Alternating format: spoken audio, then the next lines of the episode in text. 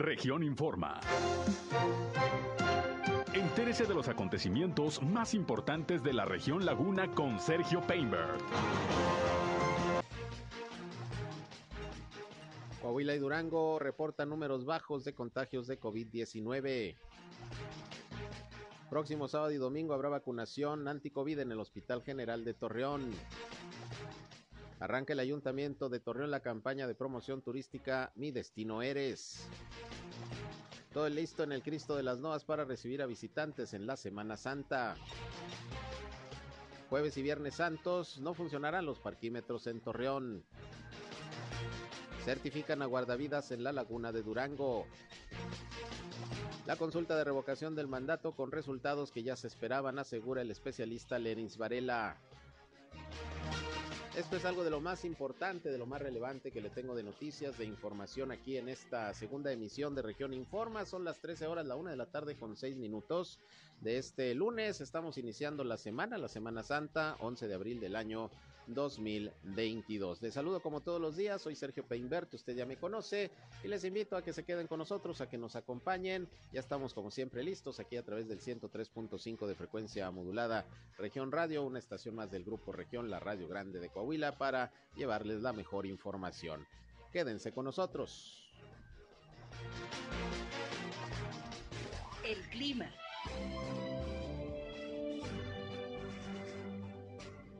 Bueno, vamos a tener temperaturas calurosas, aunque nada comparado con lo del día de ayer que tuvimos 37.5, casi 38 grados centígrados. El día de hoy estamos esperando entre los 34 y 35 grados centígrados. Sí, calor, pero no estamos en el del día de ayer.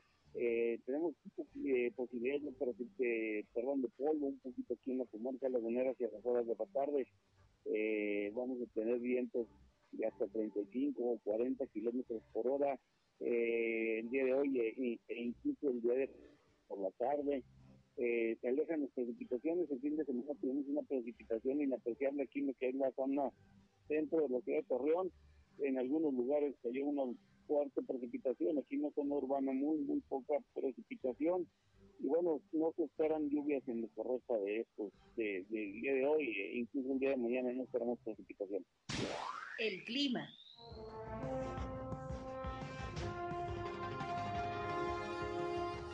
Bien, gracias como todos los días a José Abad Calderón, previsor del tiempo de la Comisión Nacional del Agua por el reporte de la situación climatológica. Así andamos en la laguna, calorcito, cielo hoy lagañoso, nublado, sin embargo no se esperan lluvias, posiblemente en los próximos días, pero bueno, es un clima muy típico de la Semana Santa aquí en la comarca lagunera. Gracias como siempre por su atención, por su compañía, por estar con nosotros en este espacio.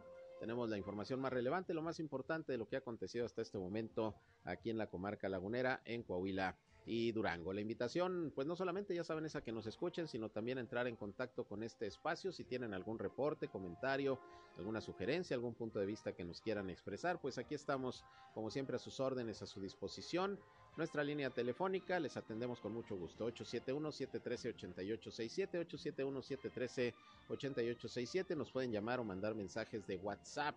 También eh, nos pueden seguir en Facebook y en Instagram. Estamos ahí en región 103.5 Laguna. Ya estamos transmitiendo vía internet a través de Facebook Live.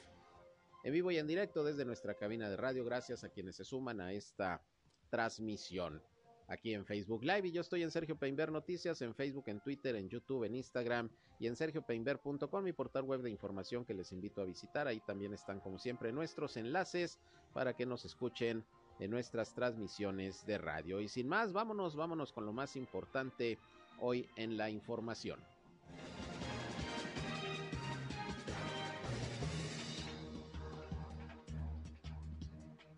Bien, iniciando con las noticias, pues tenemos los reportes, como cada día, de las autoridades de Coahuila y de Durango sobre la situación del el COVID-19. El fin de semana, pues realmente se notificaron muy poquitos casos y cero defunciones, tanto en Coahuila como en Durango, afortunadamente. Y bueno, ¿cómo andamos el día de hoy? Ya tenemos aquí el reporte precisamente de Coahuila. Prácticamente la situación es eh, similar a la que se reportó el día de ayer. Solamente tres nuevos casos positivos son los que se reportan este lunes 11 de abril. Son casos que se registraron dos en Saltillo y uno en Monclova. no hay decesos, afortunadamente, y bueno, ya con estos números, con estas cifras, está llegando el estado de Coahuila a 147.178 casos positivos de virus SARS-CoV-2 y son 8.776 los decesos. El número de hospitalizados son 12 en todo el estado, de los cuales nueve pacientes son de Torreón, uno de Saltillo, uno de Monclova y uno de Ciudad Acuña. Ayer eran 10 pacientes de Torreón, hoy bajó a 9 y se reporta uno en Acuña. Ya eh, tenemos varias semanas en donde pues afortunadamente el número de contagios, de decesos, de hospitalización están bastante bajos en todo el país y particularmente aquí en Coahuila y Durango. Ojalá así sigan las cosas. Es lunes, generalmente los números vienen bastante bajos, pero esperemos que así sigamos a lo largo de la semana y recuerda que en esta Semana Santa pues hay que eh, tratar de continuar cuidándonos, usar el cubrebocas, el gel antibacterial, de preferencia pues no estar en lugares muy aglomerados. Eh, son vacaciones y bueno, pues por lo general eh, la gente que sale, hay bastantes eh, personas en los centros turísticos principalmente, pero bueno, hay que, hay que cuidarse, no hacer confianza, porque pues ya está la advertencia de las autoridades, ojalá y no sea así, pero pues generalmente cuando han terminado los periodos vacacionales viene algún rebrote de COVID-19, ojalá que en esta Semana Santa no sea así. Así que ahí tenemos los uh, datos de Coahuila. Vámonos con los de Durango, en donde hoy el doctor Juan Carlos Espinosa, que es el director de epidemiología de la Secretaría de Salud de Durango, dio el reporte a nombre de Sergio González Romero, secretario de Salud. También muy poquitos casos y cero defunciones se reportan hoy en Durango, afortunadamente. Escuchemos. Pues vamos a comenzar a mostrarles cuál ha sido el panorama al día de hoy. Eh, tenemos eh, ya 65.873 pacientes confirmados en el estado, de los cuales 62.354 están recuperados. Desafortunadamente, 3.400 duranguenses han fallecido por esta enfermedad. De los casos nuevos que vamos a reportar hoy, son dos, los cuales corresponden a, a dos mujeres y dos hombres, una, eh, de, perdón, dos, dos hombres del municipio de Sandimas, eh, Durango. Son los casos que tenemos reportados para el día de hoy. Los casos activos tenemos 82. Durango afortunadamente nos hemos fluctuado en menores de menos de 100 casos activos en el estado ya prácticamente desde hace tres semanas. Y encabeza los casos activos el municipio de Durango con la mitad de estos, que son 45. Continúa Gómez Palacio con 21 casos, Sandimas con 8, Guadalupe Victoria, Ciudad Lerdo y Pueblo Nuevo. Son los activos que contamos en el estado. Bien, pues bajas, bajas las cifras del COVID-19 también en el estado de Durango. Y bueno, le decía al inicio de este espacio que según el gobierno federal se va a estar vacunando. A veces en unos momentos podemos localizar a Cintia Cuevas, titular de los programas sociales del gobierno federal, pero les adelanto que se va a estar vacunando el próximo sábado y domingo en el Hospital General. Ya ve que se abrió una jornada eh, todo el mes de abril, desde el día primero hasta el 30 de abril, eh, salvo los sábados y domingos, se había dicho si iba a estar vacunando a los rezagados mayores de 18 años, ahí en el Hospital General en modalidad peatonal. Bueno, pues según lo que se está informando, eh, al parecer este sábado y domingo próximo sí va a haber vacunación, lo que es el sábado 16 y el domingo 17, pues aprovechar los días santos, sin duda, aprovechar que la gente está de vacaciones y si hay algunas personas que todavía pues están con algún pendiente en cuanto a su vacunación, pues sería importante que, que acudan. Mire, Cintia Cuevas, la titular de programas del bienestar, repito, informa que sábado 16 y domingo 17 va a estar operando el módulo de vacunación contra el COVID-19 para personas rezagadas mayores de 18 años en el Hospital General, modalidad peatonal, insisto. Y bueno, el biológico que se está aplicando es el de AstraZeneca, el horario de 8 de la mañana a 1 de la tarde y la convocatoria, como lo hemos venido repitiendo aquí, está abierta para los habitantes de toda la comarca lagunera de Coahuila y de Durango que requieran su primera dosis o que tengan pendiente la segunda o el refuerzo.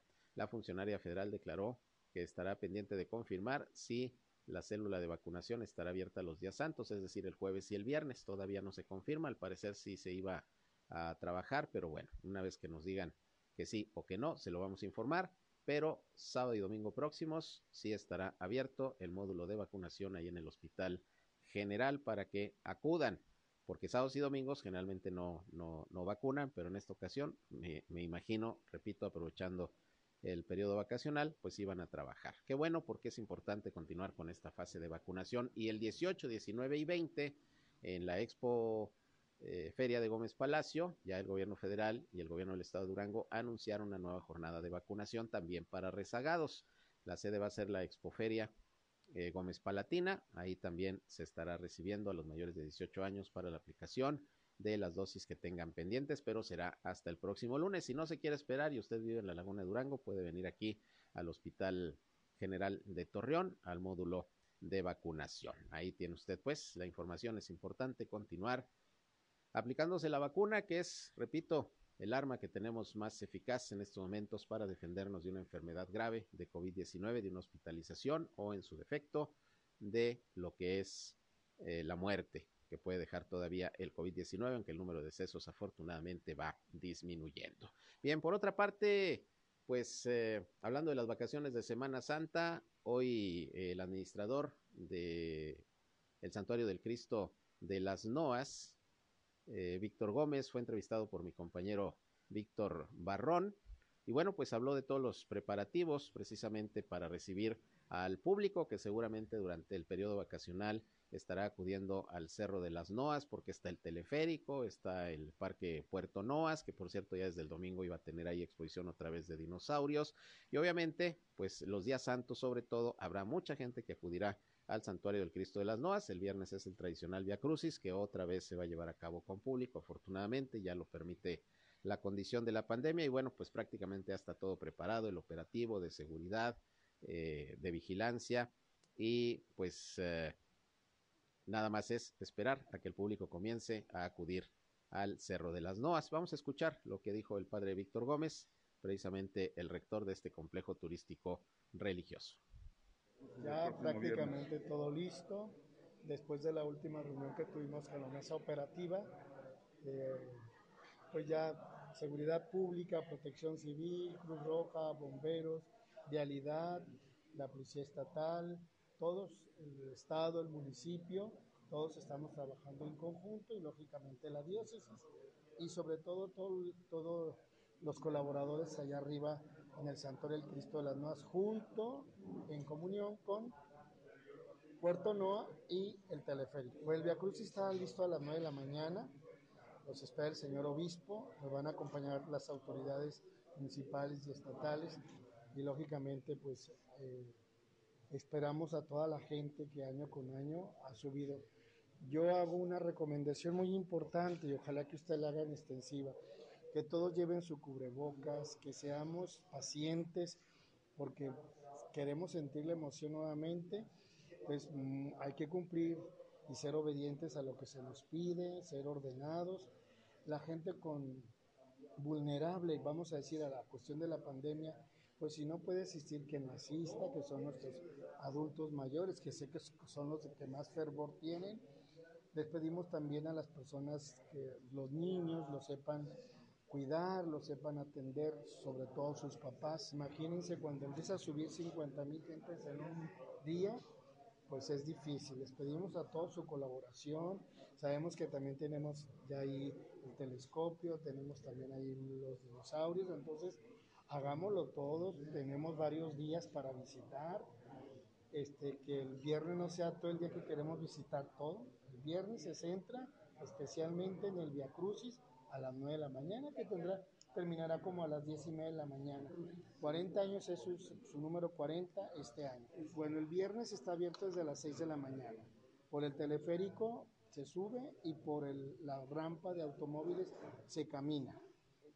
Y entonces este, no se va a permitir el acceso a automóviles, a no ser que solamente pues, seguridad pública, este, Cruz Roja, ambulancias, etcétera, Entonces, pues para que la gente tome sus precauciones. Bien, pues ahí lo que comenta el rector del Santuario del Cristo de las Noas, el eh, padre Víctor Gómez, todo listo pues para recibir al público que sobre todo jueves y viernes santo seguramente acudirá de manera copiosa a las actividades de Semana Mayor. Ayer fue Domingo de Ramos, con eso inició la Semana Santa y ya hubo otra vez, como se le informé desde esta mañana, una procesión, la procesión de Domingo de Ramos, ahí en las calles del centro de la ciudad, procesión que terminó ahí en la Catedral de, del Carmen, fue encabezada por el obispo de la diócesis, el eh, eh, monseñor eh, Luis Martín Barraza. Y bueno, pues se empiezan a normalizar también estas actividades en la Iglesia Católica. Los templos tienen todavía permitido un 75% de, de, de cupo en, las iglesias, en los templos, en las parroquias, pero bueno, pues esto ya comienza a normalizarse. Atienda estas recomendaciones. Recuerde que en los espacios abiertos ya se puede usted quitar el cubrebocas siempre y cuando no haya aglomeración, no haya alta concentración de personas. Por eso si va a ir al Via Crucis del Cerro de las Noas y va a participar en estas actividades, pues sígalo poniendo eh, el, cubrebocas, eh, aunque esté en un espacio abierto, pues por precaución. Ya son bajos los niveles de COVID que estamos teniendo desde hace varias semanas en Coahuila, en Durango, aquí en la comarca lagunera, bajo el número de decesos, también de hospitalización, pero no hay que hacer confianza. Gracias a que nos hemos cuidado es que estamos llegando, y vacunado también hay que decirlo, estamos llegando a estos bajos niveles de la pandemia y la idea es así continuar aún y con este periodo vacacional. Pero tengo más información sobre este tema de las vacaciones luego de una pausa. Hoy el alcalde de Torreón, Román Alberto Cepeda, anunció una campaña de promoción turística denominada Mi Destino Eres. Hay reacciones sobre este tema de la consulta de revocación de mandato de ayer, que ya les informé ampliamente por la mañana los resultados, pero vamos a escuchar parte de las opiniones que se han dado a lo largo de esta mañana aquí en La Laguna sobre este tema y mucho más. Llávenos también 871-713-8867. Voy a una pausa y regreso.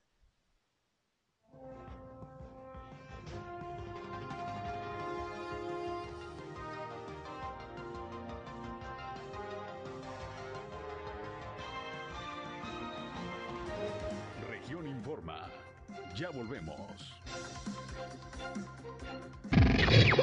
Al aire, región 103.5. Continuamos en región Informa. Bien, eh, continuamos, son las 13 horas ya, la una con 28 minutos. Estamos arrancando semana en este lunes ya de Semana Santa. Y bueno, pues rápido, rápido se va yendo el año. Fíjense, ya estamos en el cuarto mes del 2022 y bueno, se acabó la veda electoral, por lo menos en los estados donde no habrá elecciones este año, que son seis, entre ellos Durango, ahí sí va a continuar la veda electoral por las campañas, pero en el resto del país la veda por el tema del, del ejercicio de, consulta de revocación de mandato, pues ya se levanta y en aquellos estados donde, repito, no habrá elecciones, pues eh, ya los servidores públicos, los gobiernos pueden informar pues de todas sus actividades, dar declaraciones, en fin, esto se va normalizando, le digo, salvo en el caso de Durango, que ahí continúa la veda, se van a aventar medio año de veda prácticamente porque estaba la revocación de mandato y luego lo del proceso electoral. Pero bueno, en el resto de, de, del país ya se levanta la veda electoral, que muchos además pues ciertamente no respetaron, pero bueno, ese es otro tema. Y bueno, precisamente esta mañana, arrancando la Semana Santa, el alcalde de Torreón, Román Alberto Cepeda, estuvo ahí en la Casa Mudéjar, en donde dio a conocer la puesta en marcha de la campaña Mi Destino Eres, una campaña de promoción turística precisamente de Torreón, pues para invitar a los ciudadanos de la laguna, de otras partes de México y del mundo, pues a visitar, a visitar eh, Torreón y disfrutar de los atractivos que ofrece en muchos sentidos. Ahí estuvo Luis Telles, es el director de turismo, nuevo director de turismo del ayuntamiento, y bueno, explicó en qué consiste esta campaña. Luego escucharemos lo que sobre esto también dijo el alcalde Román Alberto Cepeda. Vamos a escuchar. Este, bueno, dada la pandemia y toda la situación que hemos estado viviendo, es muy importante empezar a utilizar nuevamente el motor de desarrollo económico que es el turismo, que ha tenido un gran momento últimamente, cuidando todas las medidas de seguridad y con pues, bueno, todos los protocolos que, que se requieren.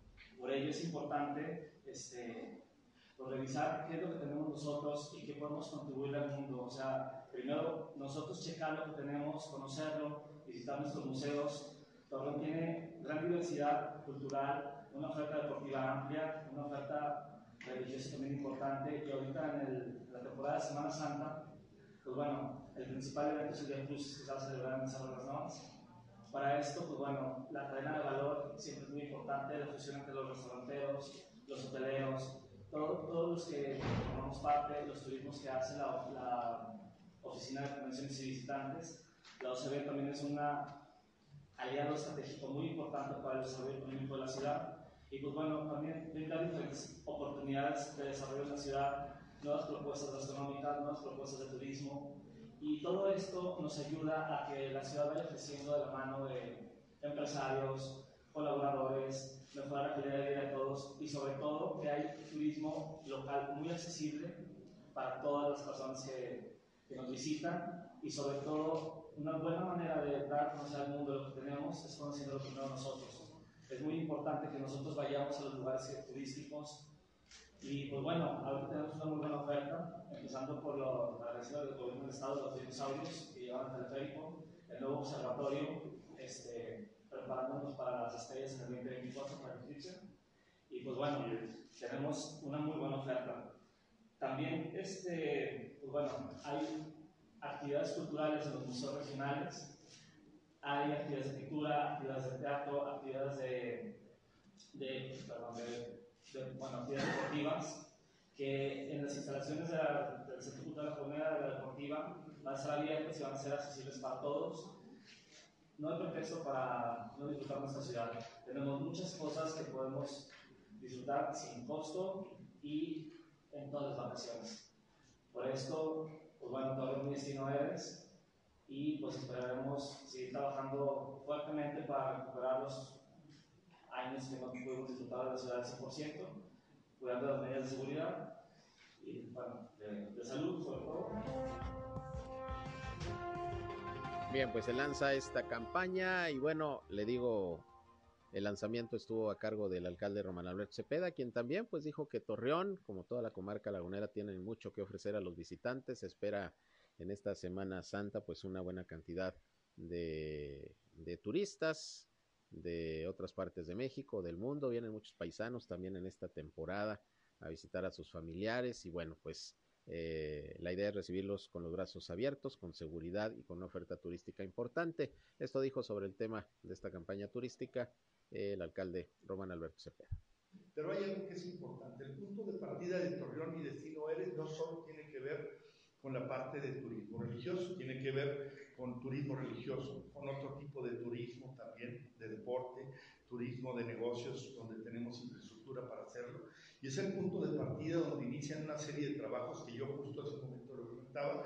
Para nosotros el trabajo siempre será un privilegio y por supuesto transmitir a la ciudad de Torreón que estaremos esperándolos en todos los puntos de encuentro, como son los teatros, los multideportivos, ya lo hemos comentado, y decirles que estaremos trabajando coordinadamente con el gobierno del Estado y hemos ya coordinado esfuerzos con alcaldes de la región en un convenio que estamos por firmar, pero que tiene que ver justo, y con esto concluyo, la parte de la atracción de cuando uno viene a visitar Torreón, lo importante que es visitar Viesca, los atractivos que tienen que tener para visitar Matamoros, San Pedro, Francisco Madero y todos los municipios de la comarca lagunera también como son los de.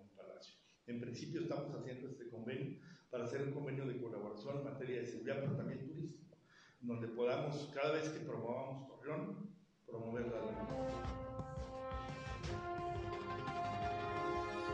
Bien, pues ahí el comentario del alcalde Román Alberto Cepeda sobre este tema, pero bueno, pues obviamente los medios de comunicación le preguntaron al presidente municipal pues opinión sobre los resultados el día de ayer de este ejercicio de participación ciudadana, la consulta de revocación de mandato que se desarrolló ayer a nivel nacional. Y en donde, bueno, pues como usted sabe, según el conteo rápido del Instituto Nacional Electoral, que ayer mismo por la noche se dio a conocer, votó más o menos el 18% del padrón electoral, se esperaba un 40% para poder hacer esta consulta vinculatoria, no será vinculatoria, pero eso sí hay que decirlo, pues votó más más gente de la que se hubiera esperado, sobre todo considerando, por ejemplo, lo que sucedió el año pasado con la consulta de,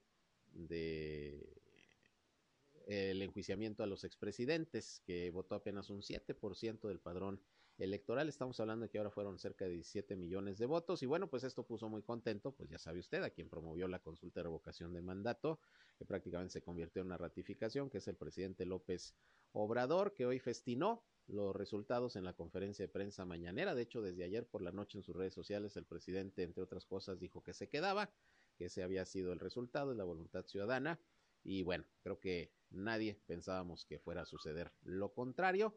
Porque al final, pues el 90% de, de los votos, por llamarlos de alguna manera, u opiniones de los ciudadanos fueran, eh, fueron en el sentido de que se quede eh, a terminar su cargo el presidente López Obrador. Afortunadamente fue una jornada pues bastante tranquila, sin incidentes. Hay que decirlo, Coahuila y Durango fueron de los estados donde menos votación se registró, eh, tomando en consideración el tamaño del padrón electoral, pero bueno, pues al final eh, estos fueron los resultados. Vamos a escuchar en principio lo que el alcalde Román Alberto Cepeda comentó sobre la consulta. Claro, no, afortunadamente fue un proceso que se llevó en calma, que ya lo conocíamos, que justamente concluye el día de ayer y que afortunadamente se llevó un proceso tranquilo en el reporte que tenemos tanto en la central del distrito 05 como 06 y eh, que son los que nos competen a la ciudad de Torreón y afortunadamente todo tranquilo, sin ningún incidente afortunadamente. ¿Su opinión sobre los resultados de esta revocación? No, bueno, pues eso yo creo que lo sabrán de emitir el, el, instituto, el INE, pero pues nosotros, como yo lo había ya comentado en alguna ocasión, es pues un proceso que se determinó, ya concluyó y ahora nosotros a seguir trabajando que hay muchas cosas que hacer. El día de ayer yo estuve en suerte eh, con ellos, estuvimos en contacto con ellos eh, y nos pidieron el apoyo para mantener tanto el tema de las casillas como todo seguro. Y así fue. Así creo que lo más importante y relevante para mí, para el alcalde, es que se ha llevado sin ningún incidente y bueno, pues los resultados ya son temas de, de la ciudadanía y el mismo proceso. Bien, pues efectivamente un proceso sin mayores eh, complicaciones, sin incidentes, un saldo blanco, hubo operativos especiales de vigilancia y bueno, afortunadamente también hay que destacar esto, fue un proceso de consulta ciudadana muy, muy tranquila prácticamente en todo el país. Pero platiqué también con Leris Valera Castro, él es eh, catedrático universitario especialista en temas electorales y de participación ciudadana, quien nos dio su opinión sobre pues estos resultados que se dieron en esta consulta que al final ya se esperaban. Se esperaba que no se alcanzara el 40% de votación de los electores empadronados. Se esperaba que el presidente López Obrador pues fuera ratificado en su cargo, en este caso con un 90%, un poquito más del 90% de, de las personas que participaron que pusieron en la papeleta que siga el presidente en su cargo. Eso ya se daba prácticamente por descontado porque, pues hay que decirlo, pues quienes más acudieron a votar fueron simpatizantes del presidente, miembros de Morena y quienes en algún momento pues están de acuerdo con la política del presidente. Entonces, me parece que los resultados ya se esperaban. Sí sorprende de alguna manera el nivel de votación. La verdad es que eh, muchos analistas hablaban de que sería pues un número más o menos similar de, de participantes como en la pasada consulta ciudadana para el enjuiciamiento a los expresidentes, que fue un 7% del padrón, ahora fue pues un 18%, casi se triplicó. Y, bueno, fue mucha más gente la que acudió. Acarreada, no acarreada, como usted guste, pero pues sí, hay un número eh, más amplio de ciudadanos que participaron en esta, en esta consulta, que me parece que es el dato relevante. Pero vamos a, escuchar la opinión de Lenis Varela, que le digo es experto en estos temas. Esto es lo que opina. Bueno, la jornada al final de cuentas, este, como tú mismo lo dices, son escenarios ya muy previstos. Estuvo realmente tranquilo salvo aquí algunos problemas como tú los mencionas, algunos otros aquí en la Zaragoza, donde se inició de una manera más radical la no participación o la inhibición de los procesos. Pero bueno, en términos generales, eh, el resultado fue mejor que el del año pasado de la consulta popular, en donde, bueno, se maneja ya casi un 18% de participación, a diferencia del pasado, que fue mucho más reducido, ¿no? En este caso eh, es lógico que se preveía también la, la falta de una participación más importante eh, debido a que tanto el año pasado como ahora solamente se instalaron poco más de 50 mil casillas de las ciento, de las más de 150 mil que se deberían instalar, o sea, un tercio de esto. Eso significa que se inhibe a la participación porque en, en ese sentido pues tenemos casillas muy lejanas para mucha gente que muy apenas quiere ir a participar y luego si le ponen la casilla más lejos, pues no, olvídate, ¿no? En principio esa fue una logística muy clara y como tú mencionaste, hubo muchos casos en donde no no se tenía la llave del lugar, este, el proceso del INE no afianzó para empezar las castillas, las secciones en las participar. La otra cuestión pues es propiamente una inhibición por parte del Instituto Nacional Electoral en donde pues la participación depende mucho de las campañas, ¿no? Y ya lo habíamos comentado, en este caso pues no hubo recursos realmente por parte del INE para promocionar eh, esto y, que las organizaciones así lo fueran. Digo, hay, hay organizaciones que estuvieron promoviendo la participación a favor y en contra, ¿no?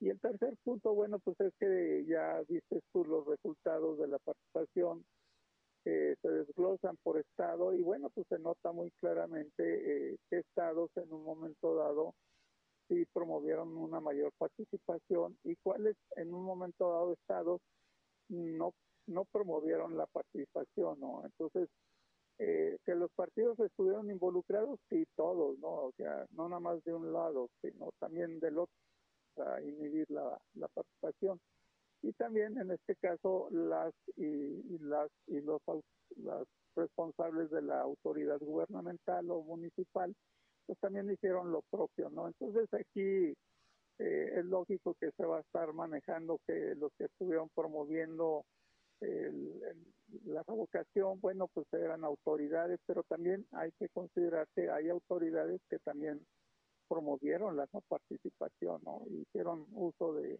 todos sus el esfuerzo está en ambas partes, ¿no? Entonces, este ejercicio realmente pues lo que adoleció fue realmente de una promoción. Perdonando la redundancia, ¿no? Pero es un ejercicio que los resultados ahí están, como quiera, eh, hubo ahí más de 16 millones de personas que decidieron salir a, este ejercicio, como tú bien lo manejas, el 90% eh, de la gente pues votó que se podía quedar. Y el análisis que hace Lenis Varela, catedrático de la Universidad Autónoma de Coahuila, especialista en temas electorales y de participación ciudadana sobre esta consulta de revocación de mandato. Vámonos a una pausa y regresamos con más. Son ya las 13 horas, rápidamente se nos ha ido el tiempo, una con 43. Volvemos.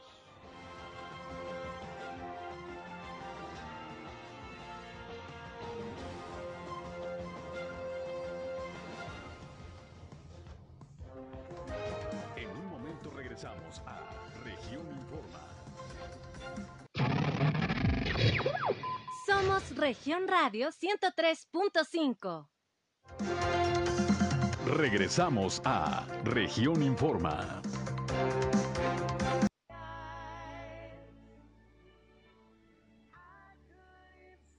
Bien, regresamos una con 49 minutos y bueno, pues en Durango, en Durango también ya está en marcha un operativo de Semana Santa, un operativo de seguridad, de vialidad, en coordinación en el Estado con todos los municipios y con el gobierno federal. Y bueno, el pasado sábado por la mañana ahí en el monumento amarillo de la puerta de Torreón, en el periférico, autoridades de Gómez Palacio y de Torreón, ahí estuvieron los, los alcaldes, el alcalde y la alcaldesa, de Torreón y de Gómez Palacio respectivamente, y estuvieron encabezando este acto de arranque del operativo de Semana Santa. Y esta mañana, en la rueda de prensa diaria de salud sobre el COVID-19, en Durango estuvo presente Jorge Mújica, él es el secretario de gobierno del estado de, Durango y habló de cómo está ya funcionando este operativo de Semana Santa en la entidad, pues para salvaguardar la integridad, la seguridad de los visitantes y también de las personas, pues que no vacacionan, que se quedan en sus ciudades a pasar la Semana Santa. Esto dijo el secretario de Gobierno de Durango. Este operativo eh, empezó el día 8 y va a terminar el 24 del presente mes y tiene como objetivo eh, sobre todo auxiliar en caso que así se requiera la posibilidad de un accidente o alguna emergencia durante el periodo vacacional. Sin embargo, lo más importante es la prevención y de esto depende mucho aquellos ciudadanos que con sus familias pretendan acudir a un centro vacacional, un centro de diversión o salir a carretera a otras partes del país o de la misma entidad, que respeten sobre todo las disposiciones reglamentarias para prevención de accidentes, el señalamiento, eh, los, las velocidades que deben de, de tener, todo lo que sea seguridad para evitar accidentes durante esta temporada.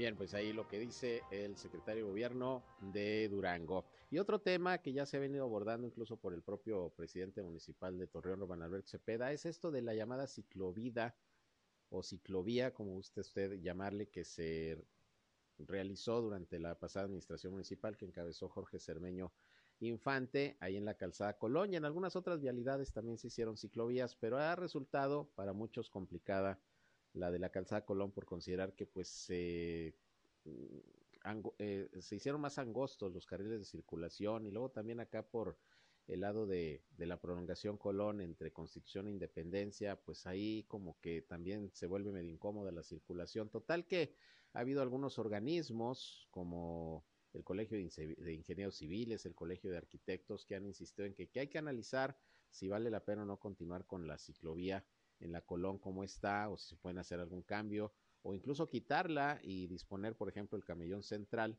de, de, la Colón, pues mejor como, como vía de circulación para las bicicletas. En fin, hoy se le volvió a preguntar al alcalde Román Alberto Espeda y dijo que, bueno, esto está en análisis, eh, que se atenderán las observaciones o los comentarios y propuestas de organismos ciudadanos, que se está trabajando con el INPLAN, pues para ver las conveniencias o no conveniencias de que continúe o no esta ciclovía ahí en la Colón y ya se darán a conocer los resultados y las conclusiones y a ver qué decisión se toma. Esto dijo sobre este tema también el alcalde de Torreón esta mañana.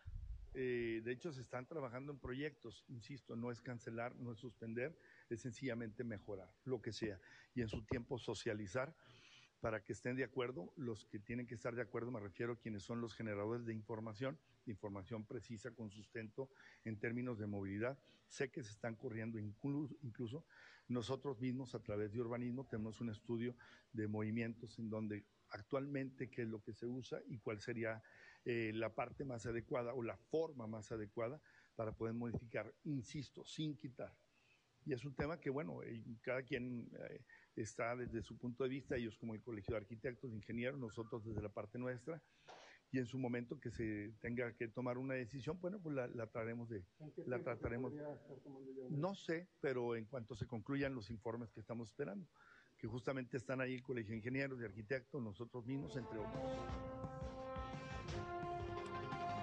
Bien, pues ahí lo que comentó eh, el alcalde Román Alberto Cepeda, pues vamos a esperar por lo pronto, pues ahí está nuevamente la inquietud de algunos sectores, de representantes de algunos organismos sobre pues revisar si es factible o no que siga esta ciclovía así como está en la calzada Colón en particular por el tema de, de la circulación vehicular que bueno para, para muchos eh, se hizo más complicada porque pues los carriles se hicieron más angostos y sobre todo ahí, repito, en lo que es eh, el tramo entre el Boulevard Independencia y el Boulevard Constitución, ahí sí verdaderamente está bastante complicada la, la circulación. En fin, vamos a ver qué decisión se toma, dijo el alcalde, no hay que destruir, pero pues también hay que evaluar si se pueden mejorar las cosas. Bueno, y hablando, por cierto, de cuestiones viales, eh, se está informando que durante lo que es el jueves y el viernes santo no van a estar funcionando los parquímetros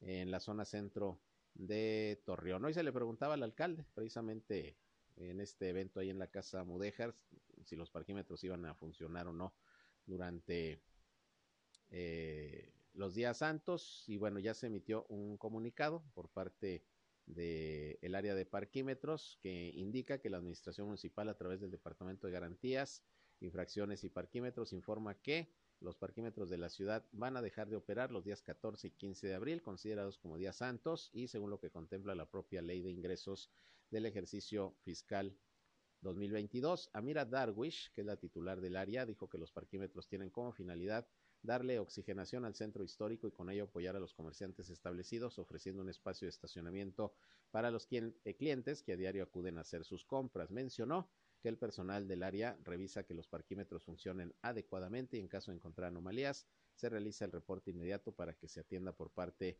del personal técnico. Actualmente se tienen en promedio entre 800 y 900 infracciones aplicadas por semana por los parquímetros, porque no le echan ahí el pesito, los dos pesitos. Y bueno, antes de retirar la placa de los ciudadanos, los agentes, dice la funcionaria, realizan evidencia fotográfica y de video para amparar el acto ante inconformidades que lo presentan los usuarios, porque no falta el que dice es que sí le eché, es que todavía tenía tiempo. Bueno, antes de levantar la infracción y quitar la garantía, en este caso la placa, dice la titular de parquímetros, se, bueno, la titular de garantías, dice que se le quita, se le toma una fotografía al parquímetro para que se revise eh, en caso de alguna queja, que efectivamente se actuó de manera correcta. En fin, por lo pronto, jueves y viernes no funcionan los parquímetros.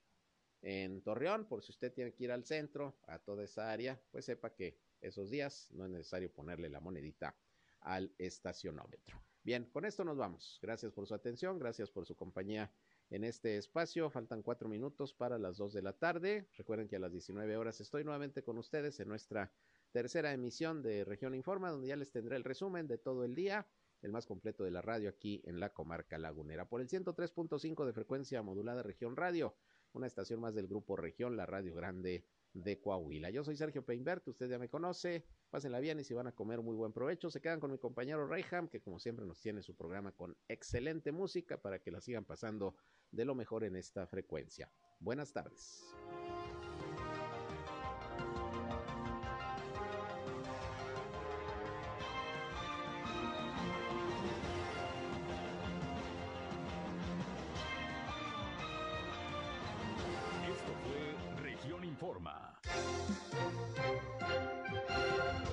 Está al tanto de los acontecimientos más relevantes. Lo esperamos en la próxima emisión.